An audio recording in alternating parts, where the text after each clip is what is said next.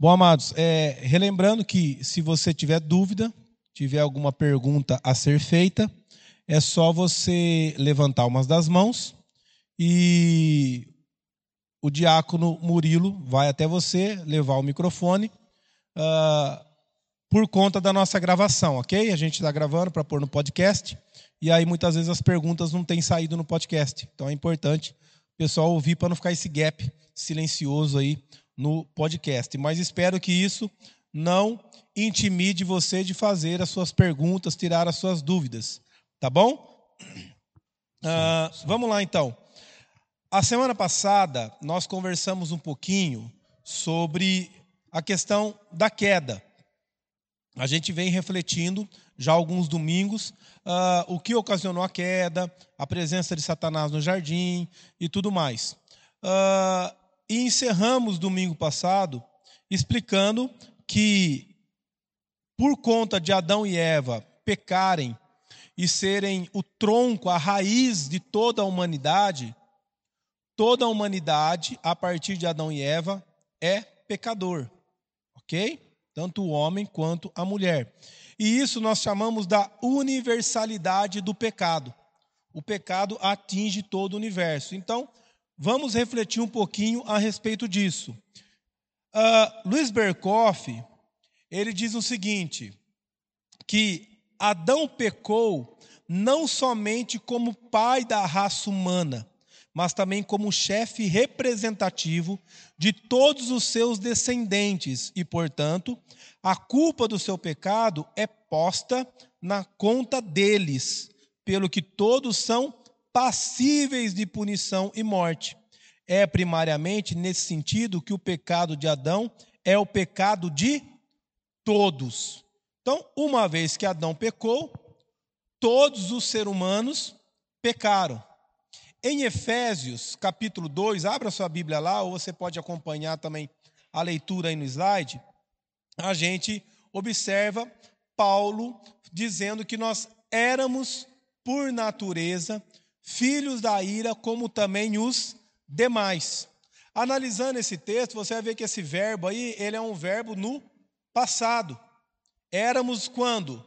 Antes de sermos remidos em Cristo. Então, Paulo está falando com a igreja de, Éfeso, com os cristãos, então por isso que ali é uma palavra aos cristãos, não é uma palavra ímpio, ok? E ele está relatando que, olha, vocês antes da redenção em Cristo Jesus, como que vocês eram?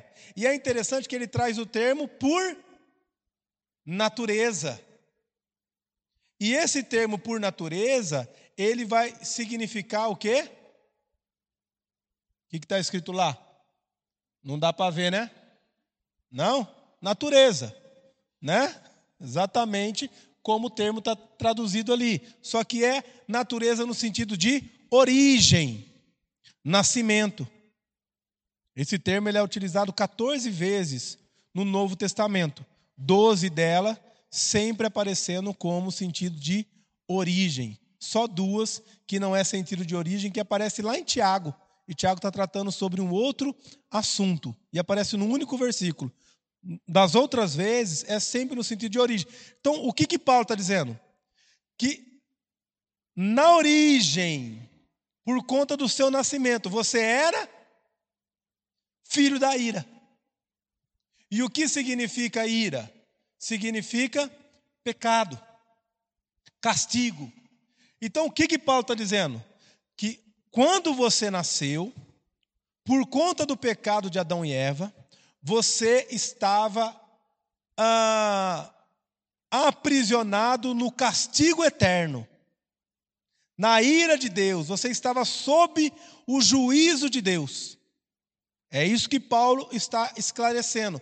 Como também os demais. Quem são os demais aqui? Aqueles que ainda não foram remidos. Então observa que Paulo aqui ele está tratando sobre esses grupos. Olha, o cristão, quem ele era antes da redenção, filho da ira. Como são hoje aqueles que não creem em Cristo Jesus? Porque nascem por conta da natureza pecaminosa deles. Não é porque eles pecaram e se tornaram pecadores, é porque eles nasceram pecadores. Então está na origem, está no nascimento. Paulo deixa isso muito claro.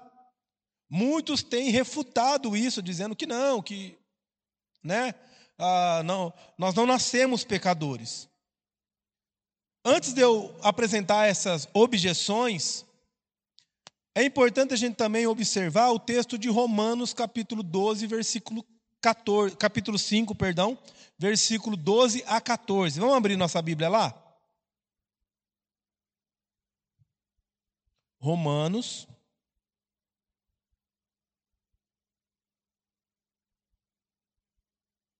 Capítulo 5, do versículo 12 ao 14. O capítulo, na verdade, sobre a, a, questão da origem do pecado e tudo mais, é o capítulo 3 de Romanos, é onde ele vai trabalhar essa questão do pecado. Mas o capítulo 5 ele vai trabalhar a questão da justificação pela fé. E no versículo 12 ao 14, é interessante que ele diz assim, ó. Portanto, assim como por um só homem entrou o pecado no mundo, que homem? Adão. E pelo pecado a morte, assim também a morte passou a todos os homens, porque todos pecaram. Porque até o regime da lei havia pecado no mundo, mas o pecado não é levado em conta quando não há lei. Entretanto, reinou a morte desde Adão até Moisés, mesmo sobre aqueles que não pecaram à semelhança da transgressão de Adão, a qual prefigura aquele que havia de vir. O que, que ele está dizendo? Mesmo aqueles que não cometeram o pecado de Adão, tem nada a ver com Adão comendo fruto lá. Mesmo esses, eles são pecadores. Ou seja, a, a, a desculpa, o argumento de que, ah, mas eu não tenho nada a ver, quem comeu o fruto lá foi Adão. Tudo bem, meu filho. Mas Adão e Eva, eles são um tronco da humanidade. Toda a humanidade vem deles. Se toda a humanidade vem deles, eles são pecadores, logo, toda a humanidade é pecaminosa. Então, aqui nessa passagem, fica implícito que o pecado ele existe desde o nascimento, desde a infância, até mesmo antes de possuírem discernimento moral. Mesmo que você diga assim a criança, ah, não sabe, mas é pecaminosa. Não existe pecado por ignorância. Se não, se a gente trazer esse conceito para criança, a gente vai ter que trazer esse conceito para adulto. Não dá para você olhar para uma criança e falar assim: "Ah, ela fez isso porque ela não sabe". Então nós não podemos cobrar isso dela. Você vai ter que usar a mesma regra para um adulto. Que muitas vezes não tem o conceito, por exemplo, você vai numa tribo indígena onde eles não entendem que a poligamia é pecaminosa. E você vai lá, o, o, o, o chefe da tribo, ele tem dez esposas. E aí você chega para ele e fala assim: ó, então, mas você não sabia? Não dá nada.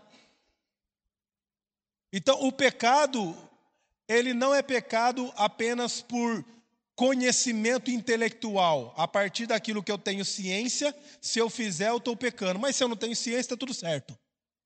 Não. A Bíblia é enfática: nós nascemos pecadores todo nosso a nossa carne, os nossos sentimentos, os nossos sentidos, eles estão voltados ao pecado. E é exatamente isso que nós vamos ver que os teólogos vão trabalhar um pouquinho mais à frente contra as objeções que serão levantadas. Pode falar a, a Bárbara antes da gente apresentar aí aqueles que negam a, a universalidade do pecado. Pode falar. Bárbara. Pastor, é, essa falta de lei nessa, nesse período meio que justifica, não justifica, mas é, explica a imoralidade da época de Noé? Porque não havia lei, então eles faziam tudo o que vinha na cabeça? É, na verdade, não é na, na época de Noé, existia uma lei. Nunca deixou de existir lei. Essa é a questão. A mesma lei do jardim, que é viver em obediência ao Senhor, segundo a vontade do Senhor, ela não deixou de existir por causa da queda. Ela só tomou a figura do decálogo dos dez mandamentos lá em Moisés. Mas a lei sempre existiu. Por isso que Paulo ele não trabalha a lei como palavra, ele trabalha a lei como algo que está no coração. A lei foi impressa no nosso coração. Então a lei impressa no coração é o sentido do certo e do errado. Quando Adão e Eva comeu do fruto, o que, que vai ser dito lá na frente? Que agora eles serão como como nós. Será que Adão e Eva seria igual a Deus? Não, não seria onipotente, onisciente, onipresente. Seria como em qual sentido? No sentido de saber discernir o que é certo e o que é errado. E uma vez que eu sei discernir o que é certo e o que é errado, isso é uma lei. E quando eu faço o que é errado, eu fiz ciente do que eu estou fazendo. E isso é pecaminoso. Então eles faziam o que queriam e não o que Deus queria que fizessem, porque eles tinham conhecimento do que eles queriam que Deus uh, que Deus queria que eles realizassem. Então essa é a questão que vai entrar até o decálogo, os dez mandamentos e tudo mais. A lei nunca deixou de existir. A lei ela sempre existiu. E ela sempre existiu com um propósito: conduzir o povo para viver segundo a vontade de Deus e se relacionar intimamente com Ele. Assim foi desde Adão. E é até os dias de hoje. Por mais que em Cristo a lei foi cumprida, ela não deixou de existir. Em Cristo nós somos capacitados para cumprirmos a lei que não tínhamos capacidade de cumprir. Então, essa é a questão. E aí muitos erram quando a gente fala assim que a salvação é pela graça, aí muitos vão dizer assim: ah, então eu não preciso fazer nada. Não é questão que você não precisa fazer nada. A questão é: você não pode fazer nada sem ser salvo. Uma vez que você é salvo, você é capacitado para fazer o que você não conseguia. Então hoje eu consigo amar a Deus sobre todas as coisas, amar o próximo como a mim mesmo. Hoje eu consigo fazer isso. Com falhas, muitas. A grande maioria mais falho do que não. Mas eu consigo em Cristo. Por quê? Porque ele fez perfeitamente. Essa é a questão. Tá? Olha só que interessante. E aí eu acho que vai fazer sentido para vocês alguns conceitos. Alguns, eles vão negar, por exemplo, os pelagianos e os socinianos, eles negam a absoluta, negam absolutamente que haja alguma ligação necessária entre o nosso pecado e o pecado de Adão. O primeiro pecado foi de Adão somente para eles, não foi nosso. Nada tem a ver com a sua posteridade. O máximo, segundo eles, que eles vão admitir é que o mau exemplo de Adão induze à imitação. Deu para entender? Então o pecado ele não é uma origem no ser do homem, no interior do homem. O pecado é resultado de imitação. Deixa eu dar um exemplo. Filho de Bandido. Completa?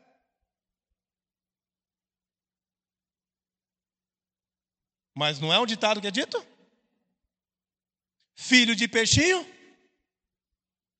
Quando fala bandido, todo mundo assusta, né? Ah, não, não, não, não. Mas filho de peixinho? Filho de crente? Não é crente. Mas a gente que rapidinho ele fala, crente é.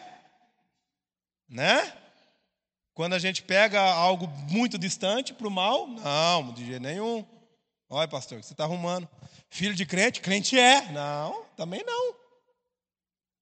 Mas pecador é todos. Filho de crente, filho de bandido. E todos carecem da graça do Senhor. Mas Pelágio, ele vai dizer o seguinte: que não que o pecado é resultado de imitação. Então, por que, que os nossos filhos contam mentira? Porque ele vê a gente contando. Por que, que os nossos filhos fazem? Porque eles vê a gente fazendo. Então, o nosso mau exemplo torna os nossos filhos pecadores, mas não o pecado de Adão. O máximo que aconteceu foi que o erro de Adão nos fez imitarmos Adão e desobedecer a Deus.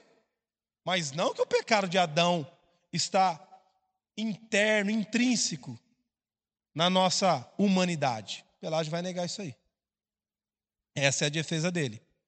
E aí você vai dizer muito, você vai ver muitas doutrinas teológicas defendendo que realmente que o pecado ele é o quê? Comportamento. É atitude pecaminosa. E não é algo que está dentro de nós. Então, considerando que o pecado consiste unicamente em atos isolados decorrente da vontade, que é o que Pelágio vai dizer, a ideia de sua propagação pela procriação é absurda. Dizer que nasce algum filho pecador, isso é um absurdo para Pelágio. Por quê? Porque o pecado ele é imitação. Ele vai se tornar um pecador. Se ele imitar os costumes errados de vocês. Mas se não, ele é santo. Ele é perfeito. Então, uma natureza pecaminosa, se existe tal coisa, ele vai dizer, poderia passar de pai para filho mas os atos pecaminosos não podem ser propagados dessa maneira. Então eles declaram que Adão foi o primeiro pecador, mas em nenhum sentido o seu pecado passou aos seus descendentes. Isso aqui parece que não. Mas os arminianos vai tomar um pouco dessa doutrina pelagiana. Porque o que, que eles dizem? Que na queda o homem não foi totalmente atingido, ainda ficou uma centelha, uma fagulha de fé, que ele possa crer em Deus. Então, meu irmão, você precisa crer, senão você não é salvo. Você precisa fazer boas obras, senão você não vai para o céu. E não é isso? Muitos de vocês vieram de doutrinas arminianas. Qual está o fundamento da soteriologia arminiana? Em Pelágio no pelagianismo, no socianismo. Ah, não, pecado é imitação. Então, se eu parar de imitar e começar a servir a Deus, logo eu agrado a Deus. Então, preciso fazer que agrada a Deus. Mas quando eu faço aquilo que não agrada a Deus, eu estou enrolado com Deus.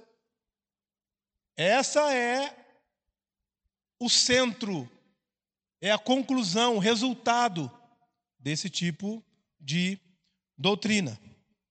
Segundo eles, o pecado original não existe. As crianças não nascem pecadoras. Por isso que a gente que atrai. Você olhar para uma criancinha e falar, é pecadora? Né? Você olha para o Davi, você olha para o Kaique, né? as crianças estão aí, o Noah, e você fala assim, é um pecador? É. Esse dia o pastor Felipe contou uma experiência para mim, e eu achei bem engraçado. Depois a Thaisa confirmou. Não que o pastor ia contar algo errado. É, eu tenho liberdade para poder falar isso. E ele falou que o, o, o Davi, você fala não para ele, ele cai, deita pro chão, rola, aquele negócio, né? De, de, pecador. E aí, esses dias ele fez isso, o pastor Felipe catou o chinelo e pá, deu umas duas no bumbum dele. E aí ele meio que prumou. Passou alguns minutos, o pastor Felipe, não. Ele ah, caiu de novo. O pastor Felipe pegou o chinelo, ele levantou e saiu andando. Prendeu rapidinho, né? Compreender. É pecador né? já sabe o que é certo e o que é errado. É criança. Lógico que amamos e, e, e tudo mais, mas é pecador, está na origem. Mas eles vão dizer que não. Agora, posso perguntar da Thaisa, quando você chama a atenção dos meninos, desde quando Davi nasceu, quem deita e rola para o chão quando você fala não?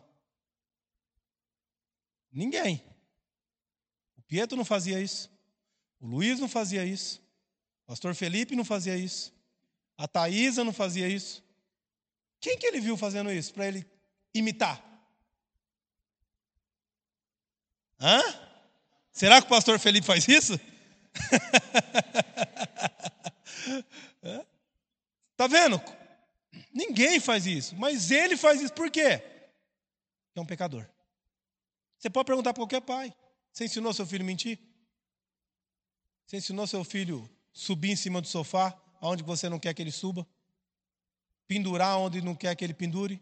Você sempre está tendo que falar não, aí não, aí não. Por isso que falam que os pais falam mais não do que sim. Porque é um pecador que está ali. Ok? Olha só o que os semipelagianos vão dizer. E aí faz mais sentido ainda com outros tipos de doutrina. Eles ensinam que o homem herdou a incapacidade natural de Adão, mas não a responsabilidade por essa incapacidade. De modo que não se liga a isso nenhuma culpa. Ou seja, tá bom, nós somos incapazes de buscar, de adorar a Deus, de, de... só que nós não somos culpados. Que culpa eu tenho? É que nem aquele filho que diz para o pai assim: Eu não pedi para nascer. Né? Que culpa tenho eu? É mais ou menos, né? em outras palavras, isso. Até se pode dizer que, em alguma medida, Deus está na obrigação de prover a cura, porque não, não tem culpa. Não é assim que filho mimado trata pai? Não, você tem que me dar. Quem mandou você me colocar no mundo? Que culpa eu tenho? É mais ou menos a relação que muitos tratam com Deus. E aí obriga Deus, encurrala Deus no canto e diz: Olha, não, Adão pecou, o que, que eu tenho a ver com a culpa de Adão? O que, que eu tenho a ver com o pecado dele? Não, agora você não faz mais do que a obrigação de promover um meio para me salvar, porque eu não tenho culpa, eu sou vítima. E aí nós somos, o vitimismo para nós, ele é uma benção.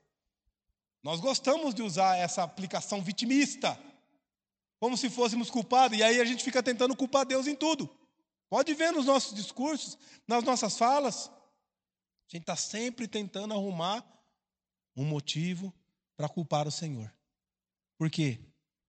A nossa percepção da herança do pecado. A gente não olha e fala assim: caramba, cara, eu sou pecador demais. Ontem fizeram uma pergunta assim para mim: Pastor, como que eu vivo para a glória de Deus? Eu falei: Para de pecar. Aí falou: Nossa, eu gostei porque assim, ninguém me deu uma definição. Todo mundo fica tentando falar assim: Olha, para viver para a glória de Deus, você precisa amar Cristo de todo o teu coração. Você precisa fazer isso. Ele falou: O senhor foi muito sucinto, para de pecar. Ele falou: Mas eu faço outra pergunta, eu não consigo. Eu falei, então vive em Cristo. Não tem outro caminho. É só esse. Nós não conseguimos parar de pecar, mas em Cristo nós somos libertos do castigo do pecado que nasce em nós, segundo Efésios capítulo 2, versículo 3. Já os romanistas, olha só o que eles vão dizer. O pecado é um ato consciente da vontade, está na consciência. A concupiscência que está presente no homem por trás do pecado não é pecado em si, mas apenas a lenha, o combustível para o pecado. Ou seja, aquilo que você herdou de Adão, essa concupiscência, essa vontade de pecar, não é pecado. Esse desejo que você tem pecaminoso. O pecado é só um ato consumado. Então eu posso pecar mentalmente. Isso vai completa contradição, por exemplo, quando Cristo diz assim: se você só olhar para uma mulher com segundas intenções, você já pecou. Nós pecamos nos pensamentos. Mas os romanistas não. Resumindo tudo isso, olha que interessante. John Cesar Healy, um teólogo puritano, ele diz o seguinte: Maneiras erradas de considerar uma doença trarão sempre consigo o uso errado de medicamentos. Pontos de vista errados a respeito da corrupção da natureza humana propiciarão o emprego de antídotos errados para a cura da corrupção. Então, quando eu olho para a universalidade do pecado e eu interpreto ela, o meu diagnóstico, ele é distorcido, a busca pela cura é distorcida. Quando eu entendo que eu nasci pecador, que eu não tenho condição alguma de buscar a Deus, de agradar a Deus e fazer aquilo que glorifica a vontade de Deus, eu busco a cura em quem? Em quem pode me curar. E qual que é o remédio? Jesus Cristo. Não eu. Mas em Pelágio, você deve buscar a Cristo, mas você tem que buscar, você tem que merecer. Você tem que fazer por onde. E aí você vive nessa agonia, nessa angústia, de que todos os dias você se esforça, se esforça, se esforça, mas você não consegue agradar a Deus. Porque para agradar a Deus você precisa parar de pecar. E você não consegue parar de pecar. Eu não consigo parar de pecar. Mas em Cristo, eu consigo.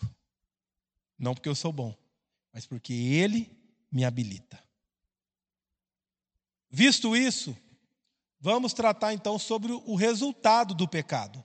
Falamos que todos nós somos pecadores. Ficou claro? Alguém tem alguma dúvida? Compreendeu mais ou menos? Eu, eu não quis trazer tantos conceitos aqui, de, em outros pontos e tudo mais, para ser bem simplista e resumido, uh, mas não deixar de ser profundo, para você compreender. Pelagianos, imitação, os semi-pelagianos, para eles, já é uma outra questão, os romanistas, ainda outra, mas na verdade o ponto central é que nós, por natureza, éramos filhos da ira. Ponto final. Dependemos de Deus. Mas esse pecado ele gerou alguns resultados. Segundo, lá em Gênesis versículo 7, se você lembrar, nós paramos no 6, capítulo 3, versículo 7.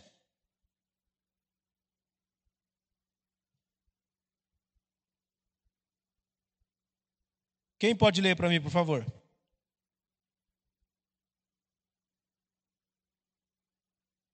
Leia no microfone. Presbítero Ângelo. Capítulo 3, versículo 7, Gênesis.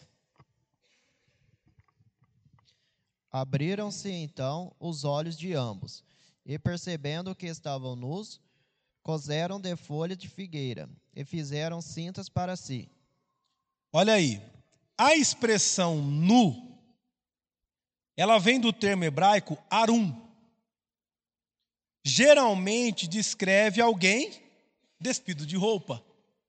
É lógico.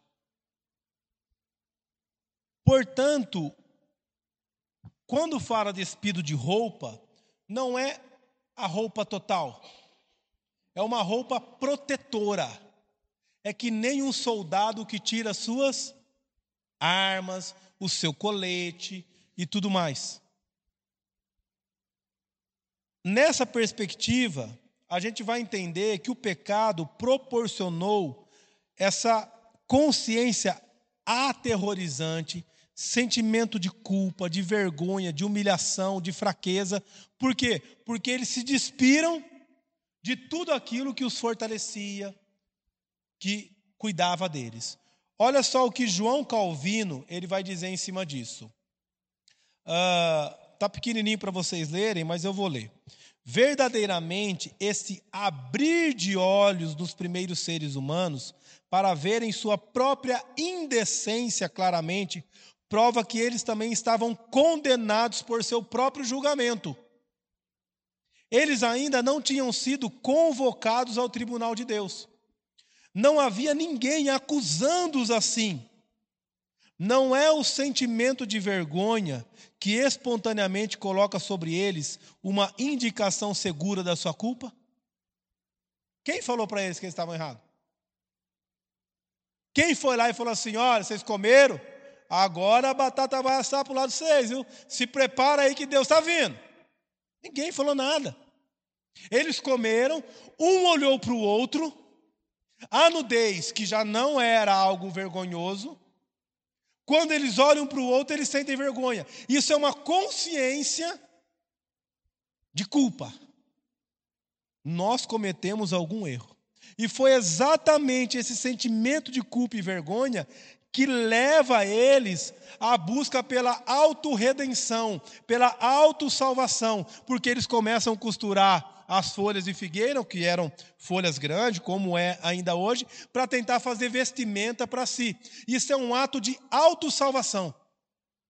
Eu vou tentar por mim mesmo resolver os meus problemas. Qual que é o problema? O problema é que eu pequei e esse pecado trouxe vergonha. Então eu vou encobrir minha vergonha. Eu vou resolver o meu problema. Mas pelo contrário, eles não conseguem fisicamente, ou, melhor dizendo, ironicamente, comentando aí nesse versículo, Calvino, ele vai dizer que eles não deveriam colocar as folhas para cobrir os órgãos genitais, mas sim seus olhos e ouvidos, pois foi através deles que o pecado entrou no Éden. Antes da queda, eles estavam nu e não sentiam vergonha olhavam para seus corpos e não sentiam o que sente agora. E aí a gente vai olhar lá em Tiago, Tiago diz o quê? Que o pecado vem pela cobiça do olhar. Quando este te atrai e o seduz.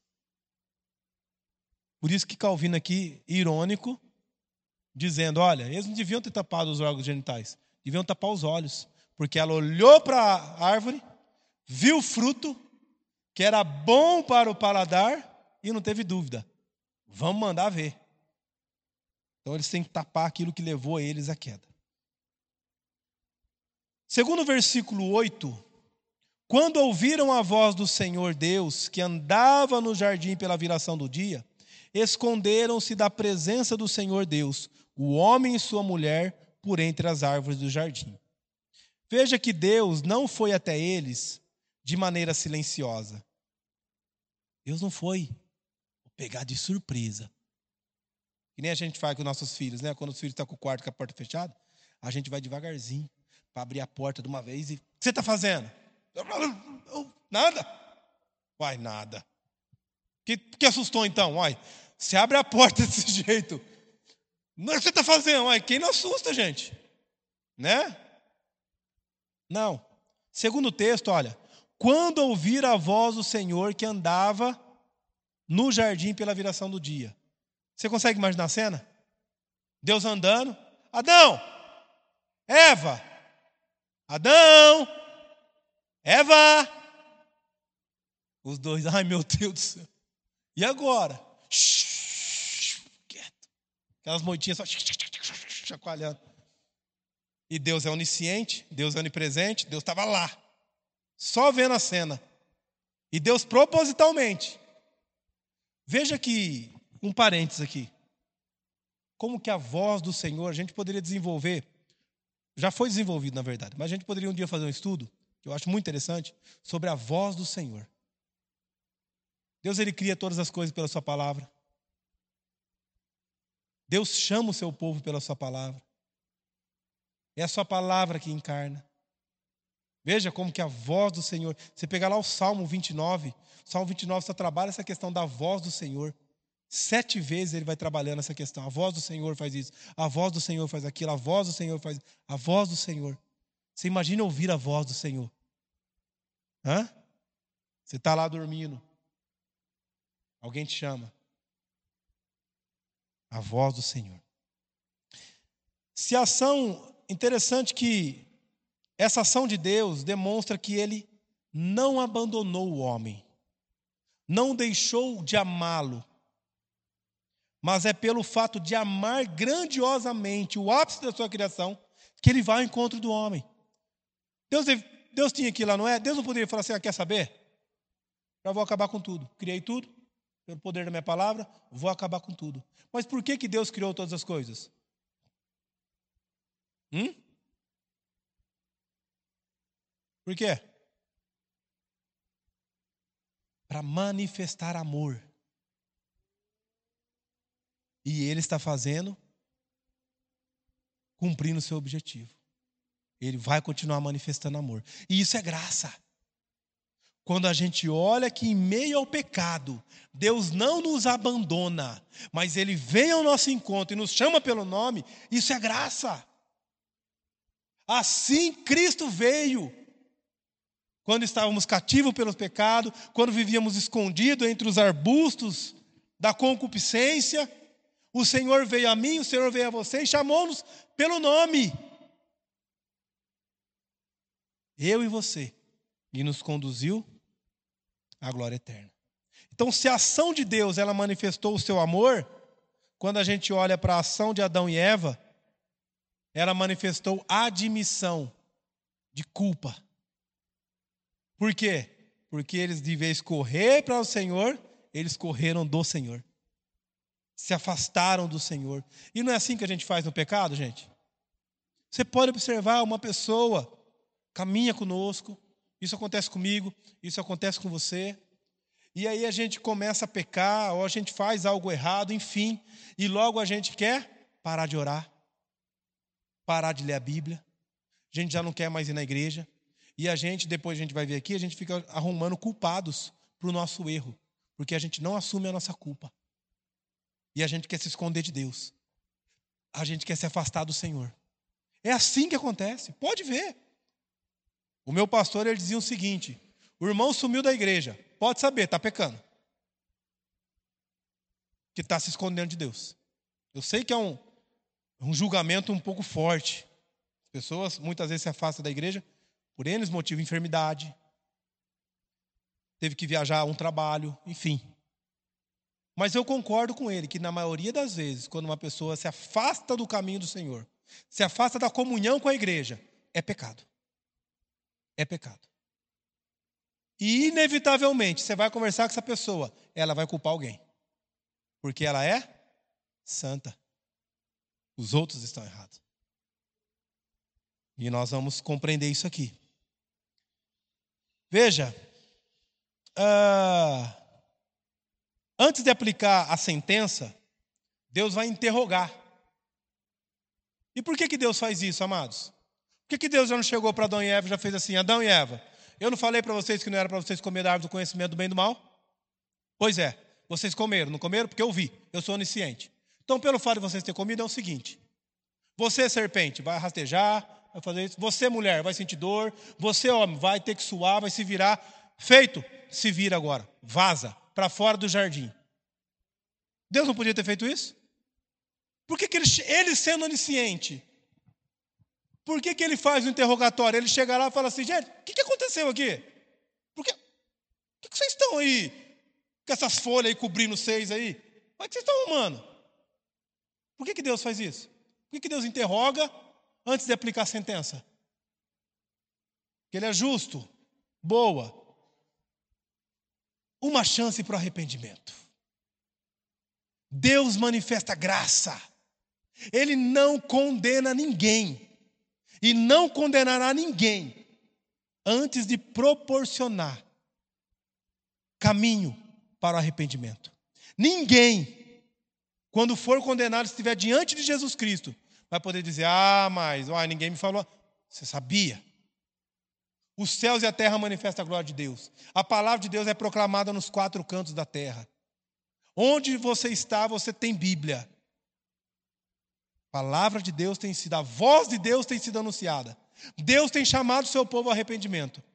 Então, no dia do juízo, ninguém vai poder dizer. E é o que Deus está fazendo para Adão e Eva. Ele está dando o quê? Vamos lá, assuma a culpa. Peça perdão. Mas olha só o que vai acontecer. Deus ele vai fazer três perguntas. E eu acho interessante que ele pergunta primeiro: onde, quem e o que? Que são as perguntas básicas para a interpretação de qualquer texto. Não é isso que nós aprendemos aqui no, no discipulado nível 2, interpretação de texto? Você vai interpretar o texto. Tem seis perguntas básicas, mas essas aqui são três delas: onde, quem e o quê? E vamos ver então essas perguntas. Versículo 9. Olha só o que diz: E chamou o Senhor Deus o homem e lhe perguntou: Onde estás? Depois, agora, versículo 11, nós temos as outras duas perguntas. Perguntou-lhe Deus: Quem te fez saber que estavas nu? Terceira pergunta: Comeste da árvore que te ordenei que não comesses? Acho que Deus não sabia disso, gente. Ele sabia. Agora, observe que a postura dos pecadores, que muitas vezes é a nossa postura também, são as seguintes: primeira, medo e fuga. Essa é a primeira postura. Olha o versículo 9, o que, que diz? A resposta de Adão e Eva. Ah, versículo 10, perdão. Ah, Ouvi a tua voz no jardim, e porque estava nu, tive medo e me escondi. Veja, mais uma vez aqui um indício de que Deus estava chamando Adão e Eva. Adão, filho amado. Isso rebenta conosco, não rebenta? Tem um pastor conhecido nosso que ele teve um filho adotivo e esse filho ele entrou no caminho do homossexualismo. E esse pastor já foi homossexual. E com a graça de Deus foi restaurado, casou, teve filhos e, e adotou esse filho.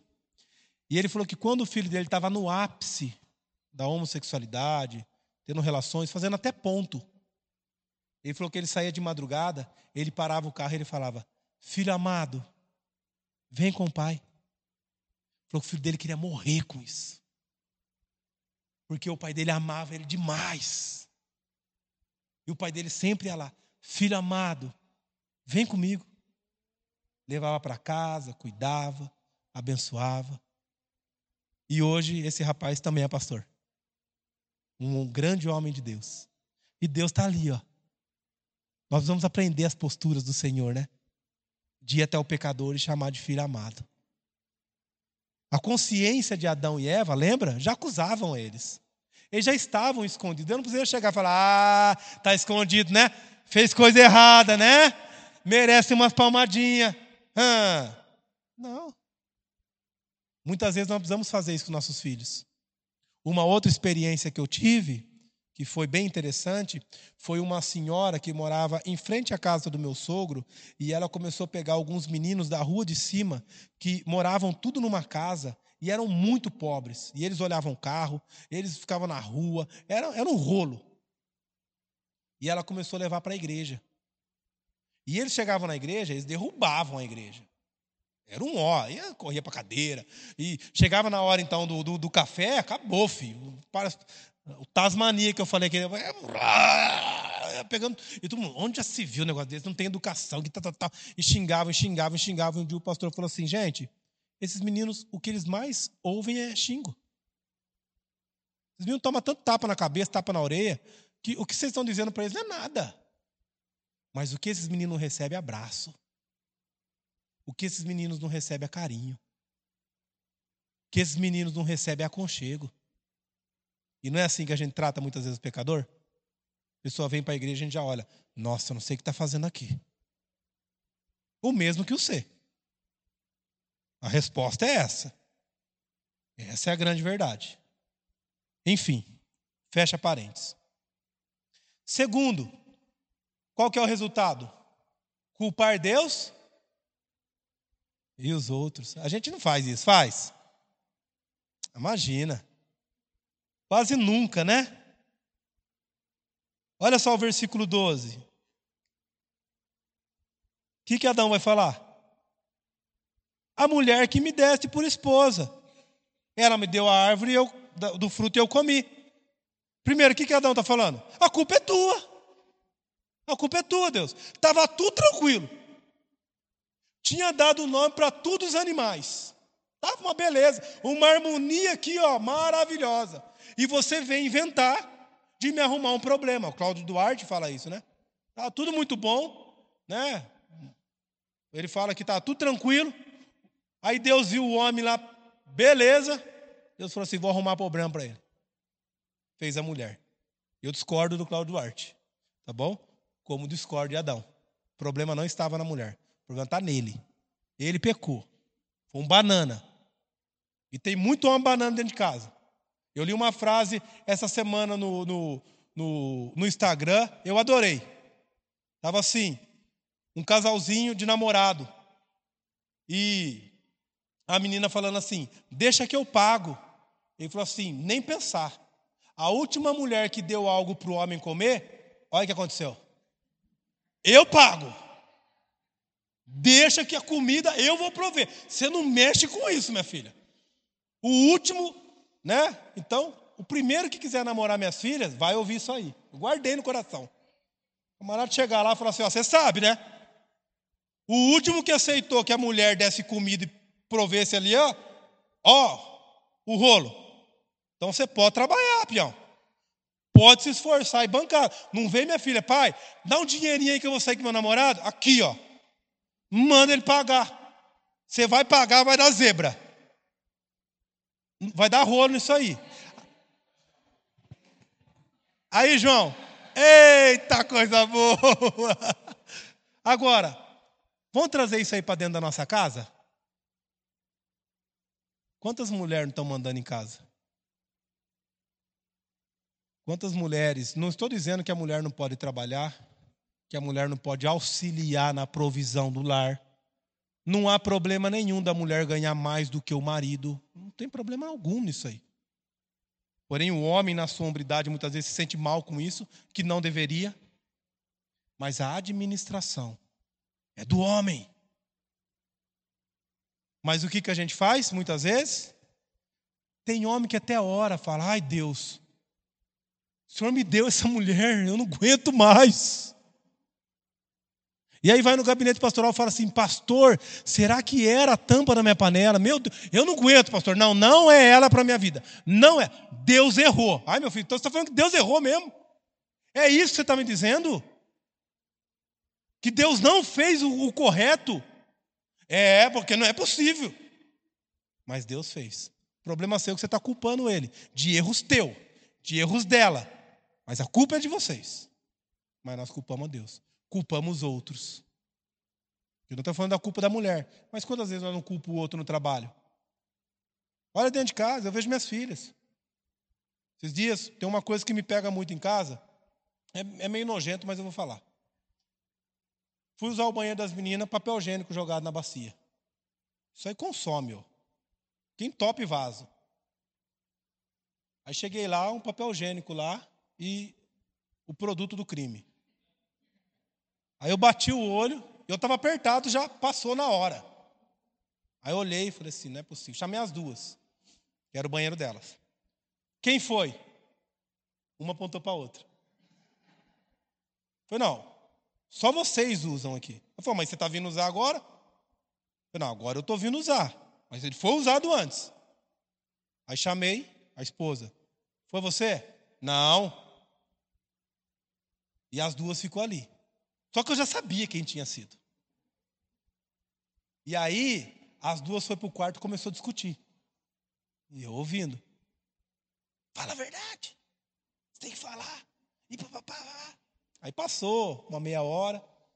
Não vou dizer quem é a autora do crime. Não, vou dizer porque senão vocês vão pensar que é a mais velha e não é, né? E ela já é adolescente. E aí ela vai me matar depois, né? Não é, era Elisa. A Mariana não faz isso. A Mariana é bem obediente. E a Elisa ficou apavorada.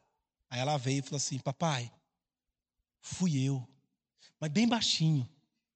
Como é difícil admitir a culpa, né? Eu falei: Tudo bem, filha. Eu só queria saber quem foi. Para dizer para você: não faça isso, é errado. Vai entupir o vaso. É que eu fiquei com medo do Senhor naquela hora bater na gente. Foi não. Quando você falar a verdade, por mais que seja assim, absurdo, eu estou do teu lado. Se tem alguém que está do seu lado, sou eu. E não é que Deus estava fazendo com Adão e Eva? Mas Adão e Eva, não. A culpa é tua, Deus. A culpa é, é dele, é dela, é do outro. E aí, isso aí vai acontecer a mesma coisa com quem? Com Eva. Porque qual que é a nossa outra tendência? Culpar Satanás. Ei, mas o diabo falar para você, viu? Ai, Deus, tá difícil. A culpa é do diabo. E o diabo, acho que tem hora que ele chega pedindo e fala assim: olha, com todo respeito, não tenho nada a ver com isso aí. Isso aí, ó. Eu sei que já estou condenado, eu sei que minha capivara está feia, que o negócio está completamente manchado. Mas essa culpa não é minha. Eu tentei, confesso. Montei uma armadilha. que ela quis, ela quis. Que ele quis, ele quis. Então, peraí, eu não estou sozinho nisso, né? Mas a gente quer culpar Satanás. Olha o versículo 13. O que, que diz? Então disse o homem. Ah, perdão. Então disse Deus à mulher: Que é que fizeste? Respondeu a mulher: a serpente me enganou e eu comi. Eva culpa a serpente, mas a culpa também é dela. Ah, a partir daqui, o que nós vamos observar, e eu vou tratar daí na semana que vem, que é o conceito das sementes. Eu vou trabalhar semana que vem para vocês entenderem essa questão da descendência do homem, da mulher e tudo mais. A gente vai trabalhar, ah, na verdade, o juízo de Deus. Tá bom? Então, semana que vem, a gente retoma. Eu vou entrar nesse ponto, mas por hoje, até aqui basta. Então, entenda: o que eu quero que você saia daqui nessa manhã compreendendo que há um Deus gracioso, há um Deus misericordioso, que vem até nós quando estamos sujos pelo pecado. Ele não nos abandona. Ele nos chama pelo nome. Ele nos dá oportunidade para que confessemos os nossos pecados. Ele manifesta a tua graça a mim e a você. Eu não sei quais são os seus pecados, mas eu tenho certeza que, assim como eu, são muitos. Então, meu irmão, pare de correr. Ponha para fora esse medo. Pare de culpar a Deus. Pare de culpar os outros. Pare de culpar Satanás. Mas olhe para dentro de si e compreenda: eu sou pecador. Eu sou pecadora. Uma coisa que eu tenho dito, eu quero concluir com essa fala, é a diferença entre a psicologia humanista e o aconselhamento bíblico cristão, ou a psicologia cristã. Na psicologia humanista, os psicólogos vão dizer o seguinte: o problema está fora de você. Pode ser Deus, pode ser os outros, pode ser o diabo. Não é você. São as circunstâncias da vida, são as pessoas com quem você convive, é aonde você está morando. E aí o que você precisa? Arrumar soluções externas. Troca de marido, troca de esposa, muda de casa, muda de cidade. Arrume um hobby para fazer. Faça alguma coisa que te alivie o estresse. E a gente vive em busca dessas coisas. Mas são doses de alegria. Você muda de casa, mas não muda o problema. Você muda de marido, muda de esposa, mas continua o problema. Ninguém é perfeito. Você faz de tudo, mas nada corrige. Mas quando a gente vai para o âmbito do aconselhamento bíblico cristão, para a psicologia cristã, a psicologia cristã trata o âmago do problema. Ela olha e diz: o problema está dentro de você. E o problema dentro de você se chama pecado. Alguma coisa dentro de você te conduz a ter esse tipo de comportamento, pensar essas coisas. E há uma solução. E a solução está fora de você, não está dentro de você. A solução está em Cristo Jesus. Ele te chama pelo nome. Ele vem à tua presença. Ele pode restaurar a sua vida. Então, meu irmão, guarde isso, minha irmã. O problema está em nós. Nascemos pecadores. A solução está em Jesus Cristo, no Senhor. Ele vem até nós, nos dá a oportunidade de arrependimento. E a oportunidade de arrependimento é hoje. Então, arrependei-vos e volte-se para Deus. Amém?